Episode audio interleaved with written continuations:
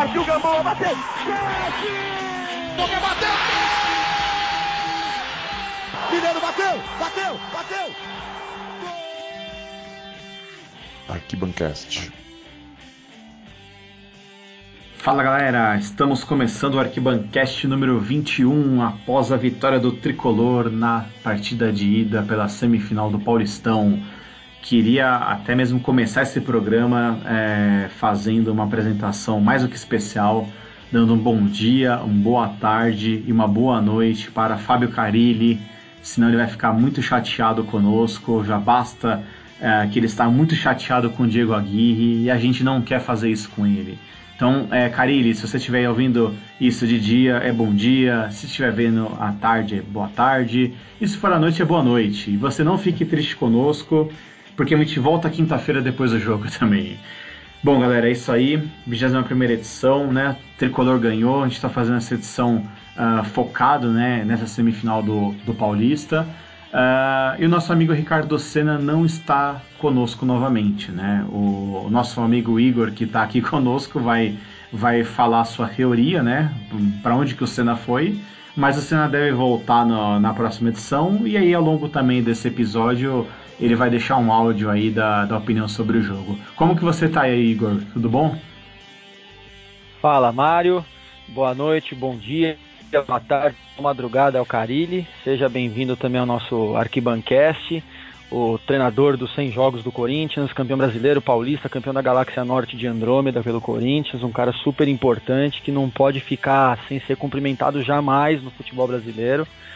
Uh, eu não sei como o Aguirre não percebeu o Carilli ali, ele é um cara super notável. Mas é isso aí, seja bem-vindo. Queria agradecer mais uma vez pela oportunidade. Estou feliz de estar de volta aqui com, a, com o podcast. Não pude participar recentemente. É, quero mandar um abraço aí pro Senna, que vai saber o que, que ele está fazendo aí, que ele, ele sumiu, disse que não ia poder aparecer mais aí no podcast. Vai saber o que, que ele está aprontando por aí, né? E vamos lá que a fase tá boa, a fase vai continuar boa e vai vir surpresa aí pra gente na semana que vem. É isso aí, valeu Igor. Vamos ver é, depois quando o Senna aparecer na nossa 22 edição, a, se a gente descobre onde que ele estava hoje, né? Vamos esperar que ele estava é, cobrindo o treino de São Paulo, alguma coisa nesse sentido, né? É, bom, galera, é, do nosso último episódio, né, que foi o, a vigésima edição com o Fernando Camargo. Foi um baita de um episódio, muito bacana mesmo. O Fernando deu várias dicas. Uh, o episódio não ficou longo, não ficou chato. Uh, inclusive a gente achou bacana, a gente quer ver se consegue continuar esse formato aí na, nas, próximas, nas próximas edições cheias, né?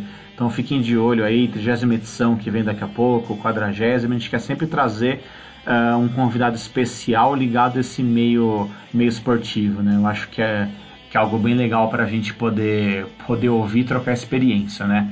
Uh, bom, a gente vai hoje só falar sobre São Paulo e Corinthians, né? Uh, só para você, nosso ouvinte, se posicionar. Estamos, é, estamos gravando esse episódio na terça-feira, dia 27 de março. Amanhã será o jogo de volta em Taquera.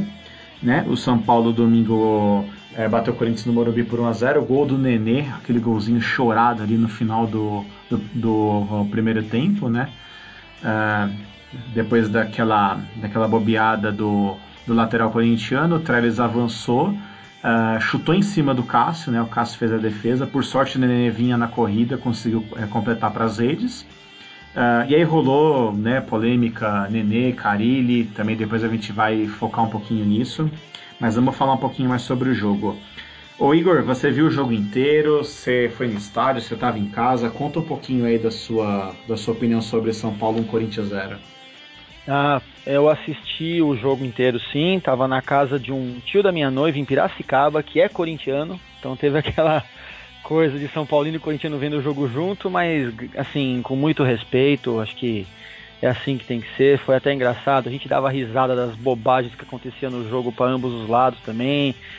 Foi bastante divertido. Bom, é, sobre o jogo, eu até escrevi né, uma coluna para o site dizendo da, na era Aguirre, né, atitude ou sorte. E esse lance que, que, que a gente descreve, o gol do São Paulo, eu acho que tem as duas coisas, né? É, como naquele primeiro gol lá contra o São Caetano, o Trellis teve a atitude de pressionar, de ir para cima, mas é aquela coisa também, né? Contou com a sorte do Mantuan é, chutar a bola em cima dele, sobrar para ele, correr com a bola. Depois ele driblou o zagueiro, chutou, o Cássio defendeu e a bola sobrou pro Nenê finalizar. Então, assim, é, eu até comentei né, na, na, na, coluna que, poxa, fazia tempo que não acontecia uma coisa dessas, né? Sempre a bola rebatia, o goleiro rebatia pro meio da área, mas era um zagueiro que tirava, nunca sobrava no pé de um atacante nosso. Era bem difícil acontecer essas jogadas de sorte, eu diria, né? Uh, bom, sobre o jogo, é, eu, eu tenho, digamos assim, duas análises. Ah, o, jogo, o resultado, óbvio, foi bom, mas também foi ruim. Por exemplo, por quê? Né, vou explicar o porquê. Foi bom porque, óbvio, a gente quebrou um tabu de não ganhar do Corinthians num mata-mata desde 2002. Uh, ah, a gente está em vantagem para ir para uma final depois de muito tempo. Ganhamos um clássico em 2018. É, então, assim, tem um lado positivo, é claro. A questão de foi ruim, que, de que foi ruim por quê? É, eu acho que 1 a 0 foi baseado no que a gente viu no jogo, podia ter sido melhor. Podia ter sido mais. No primeiro tempo, São Paulo atacou muito, jogou muito. O Arboleda perdeu um gol de cabeça ali praticamente dentro da pequena área. Tudo bem, um pouco dificultado pelo zagueiro, mas perdeu. Depois, no segundo tempo, eu achei que o São Paulo recuou demais o time. Daria para ter forçado mais a barra, de, de, repente ampliado a vantagem para dois, três, ou o inverso. Às vezes o São Paulo só ganhou porque se manteve daquele jeito no segundo tempo. Mas eu acho que daria para ter ido além ali do 1 a 0 Mas é lógico, dizer que no geral o resultado foi ruim seria também muita hipocrisia. Eu só acho que poderia ter sido melhor. É, Igor, até. Eu até assim embaixo que você falou, né? Eu também. Eu também imagino a mesma coisa, né? Eu acho que Uh, vendo os desfalques do Corinthians, né, eu acho que o, o Tricolor tinha que ter feito um resultado maior. Uh, até admito aqui pro ouvinte, eu vi o primeiro tempo inteiro em casa, uh, mas assim, eu tô com o neném pequeno, é, minha esposa quis dar uma passeada na rua e nessa brincadeira eu perdi o segundo tempo inteiro. Eu lembro que, que eu saí de casa no final do, do, do primeiro tempo, eu não vi o show do intervalo da Globo, quando eu voltei já tava com 35 minutos do segundo tempo. Uh, o placar continuava 1 a 0 porque eu não vi ninguém gritar no, é, na rua, então logo eu imaginei que o jogo continuasse igual. E pelo que eu falei com muita gente, aqueles 35 minutos ali foram bem chatinhos, né? Parece que não teve muita coisa. Uh, eu gostei muito da forma como o São Paulo entrou em campo, né? Eu achei que o São Paulo entrou com, com bastante garra, né? Entrou com uma gana, talvez, de vencer o clássico que a gente não tinha muito tempo. Uh, lógico que assim, em, em, alguns momentos você percebia que o Eder Militão estava um pouco nervoso. Eu vou até lembrar um lance aqui logo no começo do jogo que ele disputou a bola, não lembro com quem do Corinthians, que eu realmente não eu não fico prestando atenção quem é o outro jogador. Uh, e foi uma bola que saiu pela linha de fundo e o Eder Militão ele meio que já arrumou a mão ali numa posição de soco. Então você percebe que ele estava muito pilhado e ele nos primeiros 10 minutos ele fez um monte de falta, já tomou amarela, mas depois foi super tranquilo. Uh, e aí depois uh, o Nenê começou a discutir com o Carrilli, né? Então você vê que o, primeiro tempo foi assim, foi muito realmente clima de Libertadores. A gente estava comentando no, no, grupo do WhatsApp aqui do meu trabalho, que tem Santista, Palmeirense, Corintiano. O pessoal tava falando, meu, parece Libertadores. Uh, esse jogo não vai acabar 11 contra 11 nem ferrando. Uh, só que na, é, na volta do segundo tempo o juiz acabou chamando né, os capitães, chamou os técnicos uh, e aí pediu para eles darem uma maneirada e aí o jogo né, realmente ficou mais, mais calmo. Né? Acho que o tricolor tinha que ter feito mais. até minha opinião era que a gente deveria levar dois ou três gols de diferença para Itaquera. É muito complicado um só gol, né? Porque um só gol, os caras, uh, se eles arrumarem um gol logo lá, já complica. Nossa vantagem vai para o espaço. Uh, só que, nem o Igor falou, né? Foi bom. Não, tenho o que falar, né? Uh, era um tabu muito grande, né? Por mais que naquela época de 2000 e 2004, 2005, ali até 2008, a gente tenha ficado vários jogos sem perder deles, a gente é, enfrentou o Corinthians em mata-mata, né? Então era sempre o jogo em, em, pontos corridos em fase de grupos, né? Então só agora que a gente conseguiu realmente acabar com esse tabu, que era não vencer os caras há muito tempo. E agora amanhã a gente tem um outro tabu que é eliminar eles. Então só para o nosso ouvinte é, se posicionar, a gente não elimina o Corinthians em um mata-mata desde aquela semifinal do Campeonato Paulista do ano 2000 que o São Paulo venceu os dois jogos contra o Corinthians, né? Eu lembro que um dos jogos o Edu jogou demais. Aí a gente foi para a final com o Santos, né? Ganhou o primeiro jogo de 1 a 0, empatou em 2 a 2 e foi campeão. Então assim, uh, quem sabe, né? Em uma semana a gente já não mata dois tabus, já leva nosso o nosso a nossa moral lá para cima, né? E consegue e com isso não consegue ter um ano mais digno do que foram os últimos, né? Uh, Deixa eu ver aqui mais que eu ia falar aqui. Uma coisa que eu achei legal, né? O Morato voltou a jogar depois de quase um ano. Achei muito bacana ali no. Assim, você percebe o cara tava sem ritmo de jogo. Foi legal o, o Aguirre ter colocado ele em campo. Ah, e você vê que ele fez um chute ali no, no finalzinho do jogo. É interessante. O chute dele não foi muito longe do gol. Uh, foi mais ou menos na altura do ângulo do Cássio, e é aquilo que a gente reclama há muito tempo aqui nesse podcast, na arquibancada, no site, aonde você puder imaginar, que o nosso time não chuta. Nosso time, os caras preferem tocar, tocar, tocar, leva a bola para a linha de fundo, cruza e seja o que Deus quiser. Então é muito bacana você ver um cara que está com vontade, ele quer mostrar uh, o seu valor e ele é, regou a bola ali e chutou, né? Ele não, não tem tempo ruim quanto a isso. Uh, Igor, e essa polêmica do Nenê com o Carrilho, hein? O que, que você acha disso aí? É, então, essa questão do, do treinador ficar dando pitaco no lateral do campo para outro jogador, né, do, da, da, outra equipe, no caso, eu já não acho muito certo, né? É, eu acho que ficou, ele ficou reclamando de uma bola que o Nenê devolveu para o Corinthians em situação pouco vantajosa para eles, né? como se eles fizessem tudo de forma exemplar no futebol.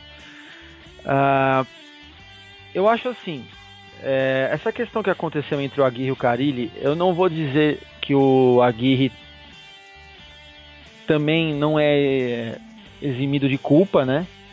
Eu acho que ele podia sim ter cumprimentado ali para evitar esse tipo de falação. Por quê? Infelizmente isso sobra para o próximo jogo, esquenta o ambiente. Eu não falo nem na situação de de repente dificultar para São Paulo, mas eu acho que coloca a integridade dos jogadores um pouco mais em risco em ambos os lados. Eu acho que a gente, nós somos rivais, mas não adversários, assim, aliás, é não para brigar, para defender o time de forma violenta.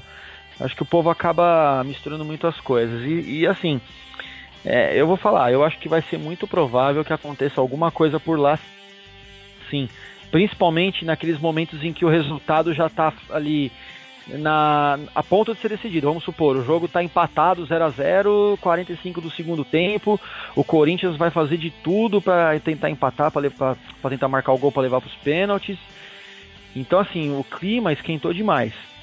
Do lado do Aguirre, é, realmente, ele é, é, desagradável não ser cumprimentado, ainda mais ele que realmente é um cara que busca é, esse fair play, né? Ele até tem essa mania, parece, de ir no vestiário do time adversário levar um presente quando tá na arena lá, né?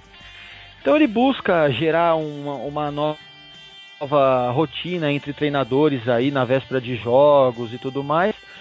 Só que eu acho que não precisava tornar isso público da forma que tornou. Eu acho que ele podia ter sei lá, de repente ligado pro Aguirre e falado, pô, cara, você não me cumprimentou, tal, aconteceu alguma coisa. Sei lá, trata de forma mais particular, né? Tanto que, poxa, nem o Casagrande, que é o Casagrande, concordou com, a Gui, com, com o Carilli. Então, quer dizer, realmente ele deu uma bola fora, né? E, e, teve até uma uma declaração bombástica do Galvão Bueno, né, no programa Bem Amigos aí que que mostra que o Carilli não é esse cara tão humilde quanto aparenta, não, né? Agora, vamos ver. Eu acho que foi desnecessário a atitude do Carilli, mas eu não, não também não tiro a culpa do cara ter ficado chateado. Faz parte. Ele busca um fair play e ele não, ele não, não teve isso em troca. Mas acho que não precisava ter trazido isso a público, feito todo esse escarcel igual ele fez, não.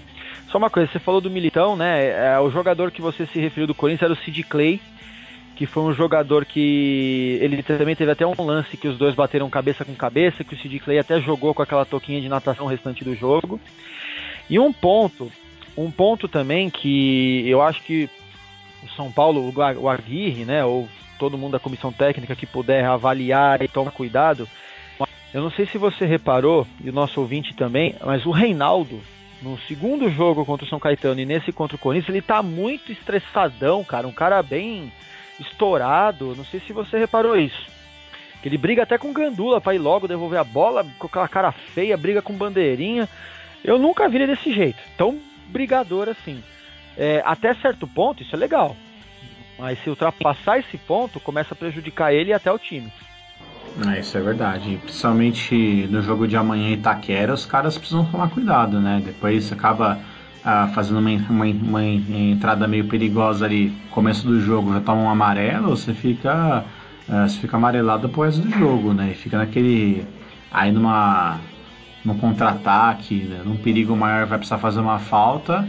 Ficar com 10 lá não é legal, não é bacana, né? O time precisa tomar um pouco cuidado. Uh, para tipo realmente não não cometer esse tipo de falta, né? Uh, só encerrando esse assunto com o Carilli, eu acho que ele meio que tentou montar uma situação, né? Na, na hora da entrevista coletiva. Talvez ele já quis até mesmo uh, tirar a, o peso da derrota dos jogadores, quis fazer ali um teatro. Só que eu acho que ele não imaginava que a repercussão contra ele seria maior, né? Então ele se ferrou, porque ninguém ficou do lado dele. Uh, você vê que grande parte do, uh, dos jogadores estão falando que a atitude do Nenê foi tranquila. A gente lembra né, que a atitude do, do Gabriel ano passado no Morumbi foi muito pior, porque ele fez um gesto obsceno para a torcida, que é até pior do que fazer para um banco de reservas, né? Porque o torcedor ele tá ali dando dinheiro, né? Uh, e o Nenê só bateu no braço, né? Eu acho que, que ele não desrespeitou ninguém. Se ele tivesse mostrado um dedo do meio, mostrar, né, é, feito um gesto obsceno ali, seria muito pior. Lógico, né, que de vez em quando você tem que tomar um pouco de cuidado com as coisas que você faz. Uh, mas é isso, acho que o Carilli ele quis realmente jogar isso pro alto ele acabou se dando mal. E esse áudio do, do Galvão é sensacional. A gente nem vai por aqui porque não vamos dar muito ibope para ele, não. A gente já deu, a gente já deu as boas-vindas pro, pro Cariri no começo do programa também. Não, vamos ficar dando ibope para ele, porque é isso que ele quer. Ele quer ibope porque ele quer tirar o peso de cima do time dele. Uh, os nossos amigos, né, tanto Senna, o Fábio Borges e o Leonardo Souza, eles estiveram na zona mista no domingo, né, após o jogo, e eles gravaram um áudio de uma entrevista do Lisiero Agora não sei com qual repórter, não sei se foi Eduardo Afonso, realmente eu não lembro. E é um áudio muito bacana, né? Que o, que o Liseiro comenta uh, por que, que ele saiu, ele comenta a questão da torcida uh, gritar o nome dele. Eu acho legal que, o nosso ouvinte uh, escute. Então a gente vai colocar aqui o áudio e a gente volta logo depois. Liseiro, fala parabéns pela partida. Antes de mais nada, você cai lá no gramado, puxa a perna, dá um susto no torcedor. Tá bem? Foi só um desgaste? O que, que aconteceu? Não, foi câmbio. Eu senti um pouco o ritmo do jogo. Eu tava de férias, tava duas semanas parado. E senti mesmo a intensidade do jogo. Agora, quando você saiu, o seu nome foi gritado duas vezes. Quando você foi substituído e quando você passou atrás do gol com a marca. Isso em três ou quatro jogos como profissional. Te surpreendeu? Como é que foi esse momento pra você? É, então, eu tava ouvindo gritar, mas eu, não, é liseiro mesmo, tão gritando. Aí porque eu caí na ficha e não consigo nem explicar isso. Vai ser difícil te tirar do time pelo que você fez nessas partidas e pela reação da torcida? Não, digo que eu vou trabalhar para ajudar o time. Independente de quem entra, todo mundo que, é, que tá no São Paulo é qualificado para para Você foi lateral na copinha, volante nos outros jogos e hoje quase meia. Para o torcedor que não te conhece, como é que é o estilo? Todo mundo te conhece, mas para conhecer mais, o estilo do Liseiro, o que, que ele pode render no São Paulo? É, eu tenho essa facilidade de jogar em muitas posições. Eu, eu sou um jogador que gosta muito de fazer o time jogar, cadenciar por trás. E é isso, entrega total todos os jogos. Você estava na comemoração com o Nenê lá, viu o que aconteceu? Um rolo danado? Eu vi, ah, foi empolgação ali, né? A gente fez um gol difícil no jogo. Mas é isso, agora quarta-feira focado para tentar ser classificado. 1x0 uma boa vantagem? É, contra o Corinthians é meio a zero é vantagem. Agora continuar focado para quarta-feira, jogar bem, jogar intenso e ser classificado. Obrigado. Parabéns. Há dois meses atrás você estava jogando a copinha lá. Você já imaginava que tudo isso ia acontecer para você, que em 2018 você ia estar aqui numa semifinal de Campeonato Paulista, tendo o nome gritado pela torcida e sendo um dos principais jogadores de São Paulo? A gente sempre sonha com isso, mas a gente nunca sabe a hora que vai acontecer. A única coisa que eu tinha na cabeça é trabalhar forte, que uma hora ia acontecer. E o Brasil está acontecendo agora e eu vou continuar trabalhando muito para isso manter. Obrigado, Ligeiro, parabéns. Bom, é isso aí, muito bacana o áudio do Lisieiro, né? Imagina, o cara, o cara até esses dias estava disputando a copinha, aí foi tirar umas férias, foi chamado às pressas, e o cara já é titular de São Paulo numa semifinal de Campeonato Paulista. Uh, o cara tem o nome dele gritado pela torcida. Uh, e do jeito que tá, ele não vai sair do time. É muito mais fácil o Petros e o Jusilei saírem do time do que o Lisieiro. É muito bacana mesmo. Principalmente é, a nós que defendemos muito a base, né? A gente faz muito tempo que bate aqui, que uh, entre você contratar um cara que é meia boca, você dá espaço para alguém da base, né? Você vai gastar muito menos e a chance desse cara se desenvolver é muito maior. Não é mesmo, Igor? É, é o Lisieiro, para mim, ele já era um jogador que chamava atenção desde a copinha, é, porque ele atua em várias posições, se precisar. Ele não é só o volante que ele vem fazendo, ele também é lateral esquerdo, bastante versátil, bastante proativo. E se a gente falar em termos de plantel, né, dos 11 jogadores titulares, ele está substituindo o Cueva, né? Não, não em questão de posicionamento tático, em questão de troca de jogador. Ele está no lugar do Cueva, que está na seleção peruana, né? Uh, e tá se dando muito bem. Eu acho que ele tá com personalidade, ele não tem medo, não. Arrisca chute de fora da área, igual arriscou no comecinho do jogo contra o Corinthians agora no domingo é, é, promissor. Precisa ser bem trabalhado como qualquer outro? Precisa. Ainda não tem nada definido. Não é aquele jogador que já, já se tornou um jogador profissional pronto. Ele ainda está em transição. Tanto que aquele negócio, né? Que nem ele estava de férias aí há dois, duas semanas atrás praticamente. E com essa, essa esse turbilhão que passou no São Paulo aí é, desde o início de março, ele acabou parando no time profissional e agora está até de titular, né? E é muito provável que amanhã ele seja titular de novo. Até trazendo só uma, um outro adendo que eu estava vendo hoje, o Roberto Lioi falou aqui no Twitter que o São Paulo está é, trabalhando para ter o Rodrigo Caio e o Cueva amanhã. Uh, o Rodrigo Caio é mais provável do que o Cueva, mas o São Paulo está trabalhando para isso. Da mesma forma que o Corinthians também está se preparando para nos enfrentar amanhã, tentando trazer o Fagner e os dois paraguaios, o Balbuena e o Romero. É, só para finalizar sobre o Lisieiro, eu, no, no atu, considerando o atual momento né, dos jogadores, eu não estranharia se o Lisieiro jogasse junto com o Jusilei no lugar do Petros. É, o Petros ainda não se encontrou em 2018, perto do que ele estava no ano passado. E o Lisieiro já está o oposto, ele está aquele jogador que está ajudando bastante. Então eu, eu acredito que não seria nenhuma loucura, pelo menos em um jogo, né? Talvez não nesse que seja que é tão importante assim, um jogo tão decisivo. Talvez numa outra oportunidade, em um jogo que, vamos usar as aspas, a gente possa perder, né? A gente experimentar o Lisieiro no lugar do, do Petros, fazendo uma dupla ali com o Jusilei. Legal. Uh, um pouquinho antes da gente entrar já no jogo de amanhã, né, na, é, no jogo de volta em Itaquera, eu só queria deixar um espaço aqui que o nosso amigo Ricardo Senna mandou um áudio uh, sobre a visão dele, né, da vitória do, do domingo, porque o Senna esteve lá, né, ele estava no jogo fazendo uma cobertura é, pela arquibancada junto com o Léo, junto com o Borges, então o Senna mandou um áudio aqui pra gente, vamos ouvir e aí já na sequência a gente já começa a falar sobre o jogo de volta. Fala Mário, Igor, pessoal aí que tá ouvindo o nosso podcast, tudo bom? Infelizmente não pude estar com vocês hoje ao vivo, mas estou mandando aqui um resumão do que, que aconteceu lá na nossa visão aqui, do que, que a gente viu no Morumbi no domingo, né? Bom, primeiro tempo, o São Paulo mandou totalmente no jogo, teve todas as iniciativas, moeu o Corinthians, né? Não deu chance alguma, entrou com um espírito que a gente não via há muito, muito tempo num clássico. E isso dá esperança pra gente aí para esse jogo agora dessa quarta, jogo de volta, né? E a gente espera que o São Paulo consiga aí manter essa vantagem, vantagem que o São Paulo fazia muito tempo também que não levava para um jogo de volta de um mata-mata no Paulista. No segundo tempo, até pela intensidade que o São Paulo usou no primeiro tempo, o time cansou administrou, segurou mais, jogou do jeito que o Corinthians joga geralmente, né, nessas partidas, segurou ali, ficou esperando uma bola para o contra-ataque, é, teve poucas chances, podia ter atacado um pouco mais, ficou na torcida um pouco daquela sensação que o São Paulo poderia ter vencido por 2 ou 3 a 0, ampliado um pouco mais a vantagem, mas é, ganhamos. Então, pelo menos só o fato de ir com uma vantagem lá para Itaquera já dá um ânimo diferente, né? E se me permitem aí arriscar um palpite, eu acho que o São Paulo até ganha lá de 1 a 0 com gol de Arboleda. Legal, Senna. Brigadão, valeu pelo seu áudio. A gente espera você de volta aqui na próxima edição.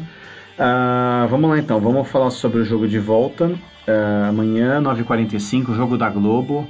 Com certeza é o, é o jogo mais importante que o São Paulo disputa desde aquela semifinal contra o Atlético Nacional, né? Em 2016, porque depois daquilo a gente não conseguiu né, é, é alcançar um nível de é, protagonismo maior, né?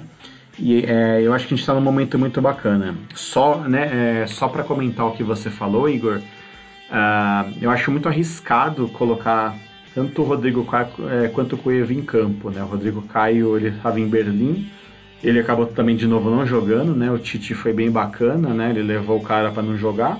Ele poderia ter convocado qualquer zagueiro lá da Europa. Uh, o Cueva sim está jogando, né? Mas ele está nos Estados Unidos, só que a questão do tempo de viagem acaba não mudando tanto.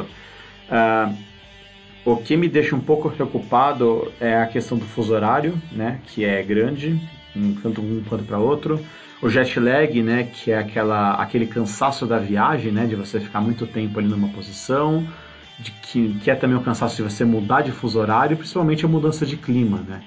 A Europa está agora começo da primavera, que não, que, que, não é quente, não é igual a nossa, né? E aí eles vão desembarcar aqui em São Paulo, tá dando 30 graus no meio da tarde, né? Então não sei. Uh, se eles chegarem bem, eu deixaria no banco e deixaria lá quietinho. Não arriscaria colocar esses caras como titular. Se o Corinthians quiser colocar, coloca, porque eu também acho que, é, que vai dar chabu. Eu só não sei o Romero e o Balbuena onde é que eles jogaram, né? Não sei onde que o Paraguai foi jogar. Mas o caso do Fagner, ele estava junto com o, com o Rodrigo Caio. Falando um pouquinho mais sobre os desfalques, o tricolor, além do Rodrigo Caio do Coeva, também não vai contar com o Valdívia, que continua machucado, né, desde o jogo contra o São Caetano. Uh, o Junior Tavares também está machucado, né, está problema no, no adutor. E o Anderson Martins está quase é, é, voltando, mas eu acho que ele ainda não está 100% e não deve nem ficar no banco. A boa notícia é que o Hudson e o Edmar eles fizeram um treino ontem e é capaz que eles fiquem no banco com opção. Apesar que a gente não quer o Edmar jogando, né? Mas o Hudson é bem bacana, se precisar a gente, a gente vai ter ele. Uh, do lado alvinegro, o Rodriguinho dificilmente joga, né? Ele, ele sentiu contusão um pouco antes de domingo. Uh, apesar que falam que ele tem chances remotas, mas eu acho que ele não vai jogar. Uh, além do Fagner, do Romero e do Balbuena que estão nas suas seleções, também tem o René Júnior que também está uh, machucado. Então você vê que os times eles estão né, com o mesmo número de, de desfalques. Uh, talvez o Corinthians ele foi mais afetado, né, porque ele tem mais jogadores do time titular. só que é aquela coisa, os caras jogam em casa, com certeza o estádio vai estar lotado. A gente sabe que se cair em Itaquera o juiz opera, né? Não tem como mentir. A gente a gente não vai tirar a camisa para comentar esse tipo de coisa aqui, né? Mas é, mas é pura verdade. Uh, a escolha do juiz foi boa, não foi aqueles árbitros que sempre fazem lambança. Acho que isso foi bem bacana. Uh, não sei, se eu fosse o São Paulo, entraria é, com a mesma formação, que eu acho que é o que o, o Aguirre vai fazer. Vamos jogar por uma bola. O Corinthians vai ter que fazer o resultado. Se a gente conseguir segurar o Corinthians no primeiro tempo, eles vão ter que se abrir para o segundo e é assim, é aproveitar Marcos Guilherme, é Morato, é colocar essa molecada, é colocar a molecada e puxar contra-ataque. Se a gente fizer um gol, cara, eles vão entrar em desespero. E aí o São Paulo precisa jogar com o regulamento embaixo do braço. E aí, quem sabe, se tudo isso der certo, a gente consegue a classificação e chega na final com uma moral meu, muito diferente do que era há duas semanas atrás, quando a gente uh, tinha perdido para o São Caetano. O que, que você acha disso aí, Igor? Olha, se eu resumir o próximo jogo em uma frase, eu diria que vai ser um inferno. Porque a gente sabe como é que é a torcida dos caras, a gente não tem que esconder nada aqui, né? Uh, tem essa questão da arbitragem que é estatística, não é nem uma questão de achismo, é estatística. E tem, claro, o retrospecto que não ajuda o São Paulo, tanto na, na, na, Arena Corinthians como na do Palmeiras também. Só que na Arena Corinthians a gente já empatou, é, então já, já um pouco menos pior, digamos assim, né? É, lembrando que o São Paulo consegue se classificar sem quebrar esse tabu negativo. Se empatar por qualquer placar, o São Paulo se classifica sem levar nem para os pênaltis a, a disputa. É, agora, sobre, só sobre os desfalques que você citou, a seleção paraguaia vai jogar contra os Estados Unidos daqui a pouco, às 8h30, né? Digo daqui a pouco, pelo horário que nós estamos gravando aqui, tá? E a seleção peruana enfrenta a Islândia às 21 horas. É, eu não sei a localização desses jogos, mas acredito que é nos Estados Unidos mesmo, tá? Uh, em relação aos desfalques, continuando, eu acho que o Corinthians sente mais falta do que nós. O Bruno Alves está dando muito bem a conta do recado, é, ali no lugar do Rodrigo Caio. E o Cueva, eu sou suspeito para falar, eu não gosto do Cueva, nunca gostei do Cueva, nunca achei graça no Cueva. Talvez você queira até me bater por causa disso, não sei né? o que, que você. Não, eu quero bater no Cueva, Cueva também. não, assim, eu, eu peguei uma birra muito grande do Cueva por conta de um episódio que aconteceu antes do jogo contra a Ponte Preta no primeiro turno do Brasileirão do ano passado, quando o Rogério ainda era nosso técnico ainda. Mas não vou entrar muito no mérito desse problema aí. É, foi um problema, para mim, na minha opinião, foi gravíssimo o que ele fez. E de lá para cá, o cara dá demonstrações de comportamento extremamente negativas, é, não veste a camisa com, uma, com, com vontade, sabe? Ele só pensa em seleção peruana e ir para Europa. Pensar na seleção, tudo bem, é natural. Só pensar na Europa, só pensar na Europa, tem muito jogador que faz isso, mas o jogador faz por merecer para ir para lá. O Cueva parece que já está sentado em cima de uma vantagem que ele acha que ele já tem para ir para lá. Então acho que é um jogador que hoje não está fazendo falta, porque o Valdívia entra com uma gana gigantesca, né?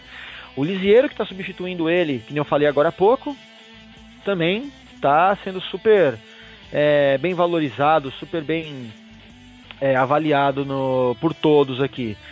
E quer dizer, se o Cueva volta, quem que vai sair do time? Vai sair o Lisieiro? Vai sair o Trellis? Vai sair o próprio Nenê? Então, quer dizer, eu, acho que hoje o São Paulo não, para esse próximo jogo de amanhã, o São Paulo não precisa dos retornos de Rodrigo Caio e Cueva. Talvez o Corinthians sim sofra mais, né? Ele tá com o Pedro Henrique no lugar do Balbuena, tá com o Mantuano no lugar do Fagner e tá com alguém lá no lugar do, do Romero, porque cada hora é um que joga lá nesse setor. Então é, fica até difícil a gente falar com uma precisão maior. É, e eu acho que é isso que o São Paulo tem que aprender a usar. É essa desvantagem do Corinthians em questão de jogadores estarem na seleção de seus países, né? O Fagner e os outros dois paraguaios. E, e, é isso que o São Paulo não fez no primeiro jogo. Então eu acho que o São Paulo vai ter que usar isso. Outra coisa, eu até escrevi uma matéria hoje que o Jusilei é, fala um pouquinho sobre essa atmosfera que foi criada para o próximo jogo e sobre a forma como o Aguirre provavelmente vai comandar o time amanhã, que é a questão de segurar o time mesmo na defesa, buscando contra-atacar, que é uma característica dele já, né? Tanto no Inter quanto no Atlético ele fazia isso. Inclusive nós sofremos dois gols na Libertadores do, de 2016 lá no, no Independência contra o Atlético Mineiro é, dessa forma. A gente foi para cima com tudo, sentado numa vantagem de 1 a 0 que nós tivemos do primeiro jogo e tomamos dois gols logo de cara. Acho que era 13 minutos do primeiro tempo já estava 2 a 0 para os caras. E é provavelmente a mesma coisa que o Aguirre vai fazer amanhã. Sim, com certeza. Só é, colocando um ponto sobre o Cueva, né? Eu, putz, eu sou bem favorável da sua opinião, também não sou fã do Cueva. Uh, acho que já jogou muito pelo São Paulo, mas assim, a opinião geral de muita gente é o cara tá com a cabeça na seleção, o cara ele quer fazer uh, uma excelente Copa do Mundo. Querendo ou não, uh, ele é considerado uh, praticamente o Messi do Peru. eu não tenho acompanhado a seleção do Peru. eu nunca gostei da seleção peruana, como eu nunca gostei da chilena, da colombiana. Aqui na América do Sul eu gosto muito do Uruguai e gosto também da Argentina, então eu acabo não acompanhando as outras, né? Então eu não sei como que realmente o Cueva tá lá. Mas o que, o que eu andei lendo é que o cara dá carrinho, o cara marca, xinga, vai atrás, então você vê que realmente a cabeça dele é outra e não vai fazer falta, né? Uh, ainda mais com os dois chegando uh, com 12 horas, com 10 horas de fuso na cabeça. Então vamos com o que a gente tem, vamos deixar o Corinthians sofrer com esses desfalques, que eles vão sofrer muito mais. Uh, o jogo vai ser esse, né? Vai ser o São Paulo em busca de uma bola. Uh, o Aguirre é, colocando essa raça uruguaia, né? Que, que tanto faltava, né? É, no nosso time. Uh, deixa eu ver o que mais aqui para São Paulo e Corinthians amanhã. Ah, sim, a gente. A, a nossa ideia já é gravar o próximo edição do Arquibancast uh, na quinta, no máximo na sexta-feira, que é feriado. Uh, é, não importa o resultado, São Paulo ganhando, São Paulo perdendo, a gente quer gravar, a gente quer focar no jogo.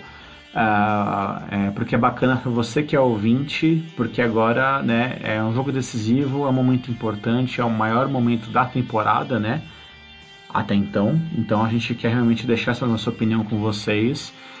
Uh, assim, vocês cada vez ouvirem mais o nosso Arquibancast, porque né, se tudo der certo, vai para a final, a gente já faz um pré-jogo, uh, aí depois a gente já volta, já fala sobre a final, né? E, e, e por aí vai.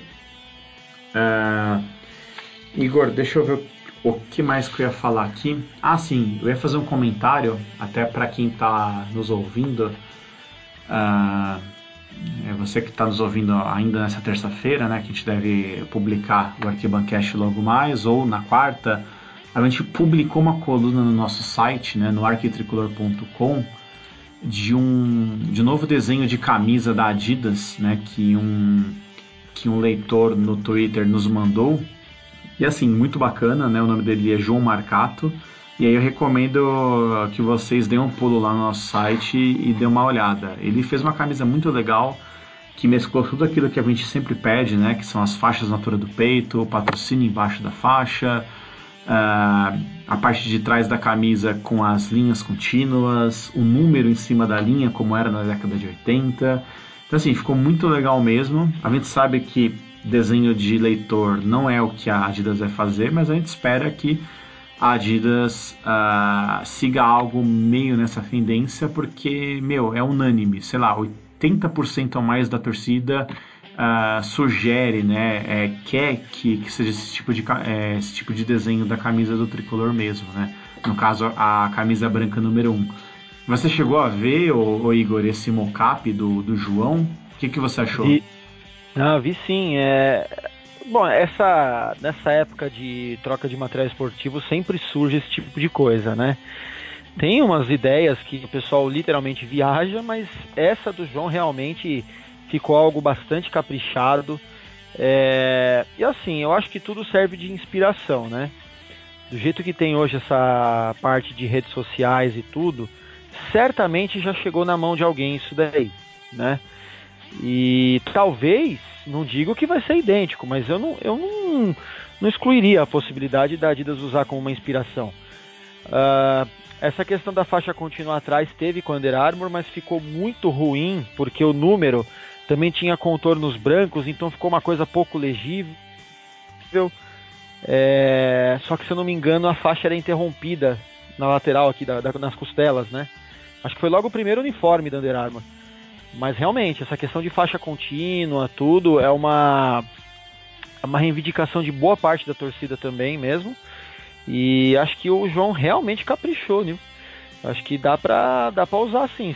A Adidas provavelmente vai, vai acabar vendo isso, porque o que o pessoal tem divulgado, retweetado, compartilhado, e nós também até no site colocado também, eu, eu não duvido nada. Ó, um rapaz aqui no nosso Facebook, ele comentou na postagem, uh, e aí o cara reclamou que as estrelas não estão em cima do escudo. Uh, a minha opinião é, uh, eu não gostaria que as estrelas continuassem em cima do escudo, né? Eu acho que a gente não precisa de estrela, Uh, os títulos estão na história, os títulos estão no nosso memorial, estão no Morumbi. Eu acho que, é, é, que a estrela acaba mais poluindo o uniforme uh, do que realmente ajudando. Eu não sei o que, que você acha disso, Igor. Ah, eu acho que esse negócio de estrela deveria ser principalmente usado em assim, alguma camisa comemorativa, coisas desse gênero. Não acho que seja um item obrigatório. Todo mundo sabe o que os clubes têm conquistados hoje em dia, mais uma vez por conta da internet também, por exemplo. É, então, assim, não, é, eu não acho que é um item obrigatório. Se, se a gente considerar que hoje os uniformes parecem carros de NASCAR, né, de tanto patrocínio, é, eu acho que as estrelas realmente só servem para poluir mais ainda, né? Porque querendo ou não, aquelas estrelas ali no uniforme não geram renda para o clube.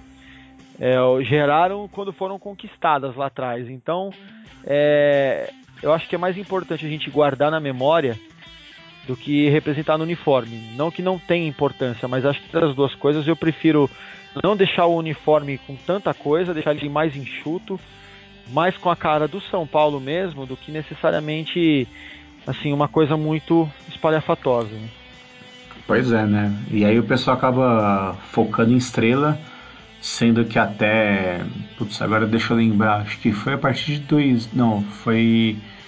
Uh, acho que a partir de 2000 que as estrelas apareceram, foi um negócio assim, realmente não lembro agora o ano, mas assim, o São Paulo não tinha estrela até um tempo atrás, não, não é a estrela que, uh, que vai realmente colocar o medo no adversário. Você pega lá fora, ah, existe uma padronização, né? Por exemplo, no campeonato italiano, acho que o cara, o time precisa ganhar 10 títulos para ele ter direito a uma estrela.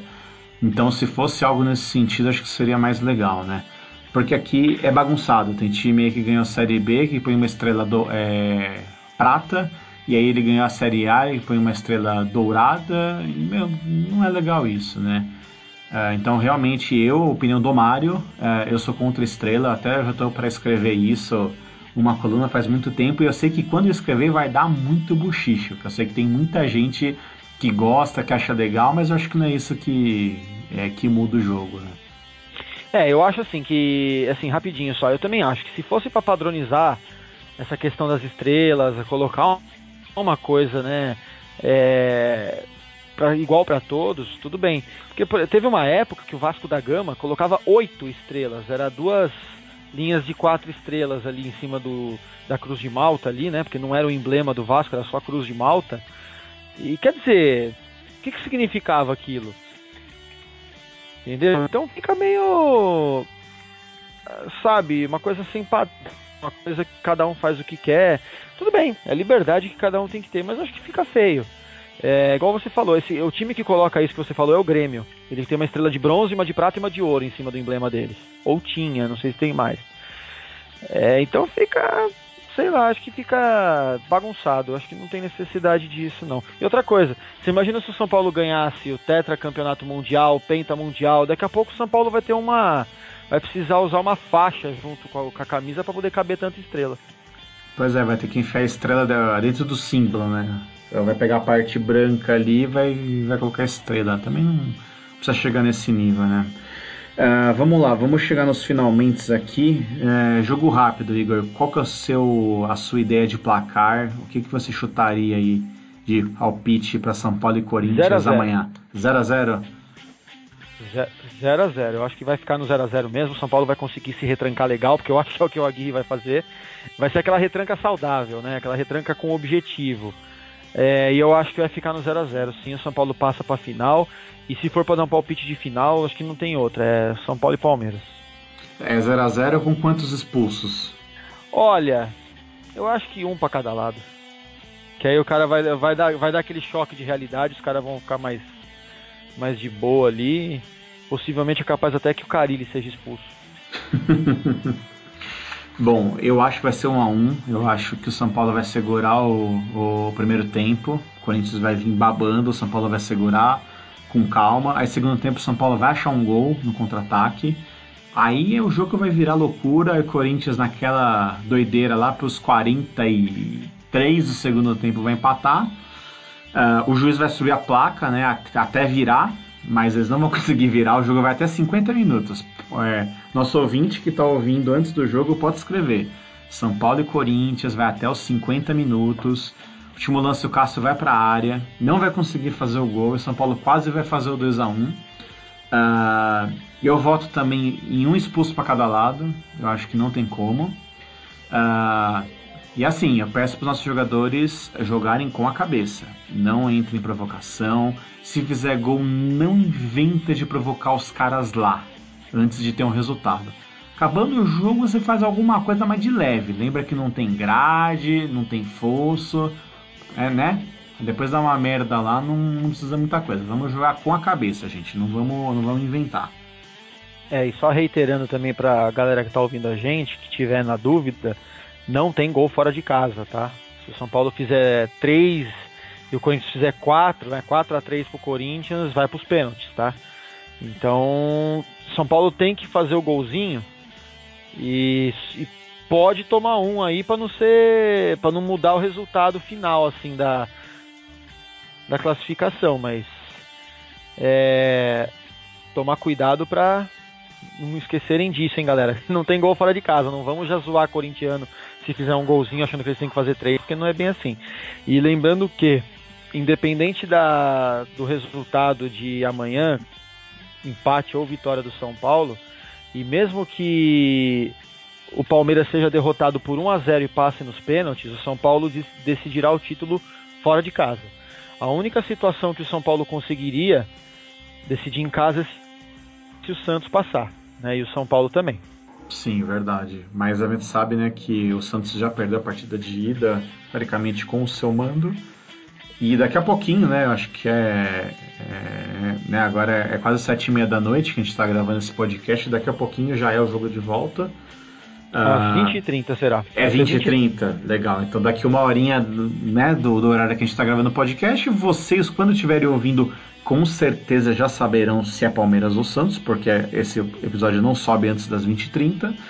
Aí a gente vai poder saber se a gente passar, né, é, se a gente vai ficar na capital, se a gente vai ter que ir até a Baixada. Uh, Lembrando que o jogo é no Pacaembu de novo, viu? Isso. O Santos mandou no Pacaembu e o Palmeiras também. Isso, o Allianz uh, está com alguns shows, então hoje o mando é do Palmeiras lá. Uh, antes das considerações finais, uh, só fazer aqui o nosso jabazinho rápido, né? Falar novamente sobre o Clube AT. Uh, para o pessoal que ainda está na dúvida se assina, se não assina, o que, que tem de benefício.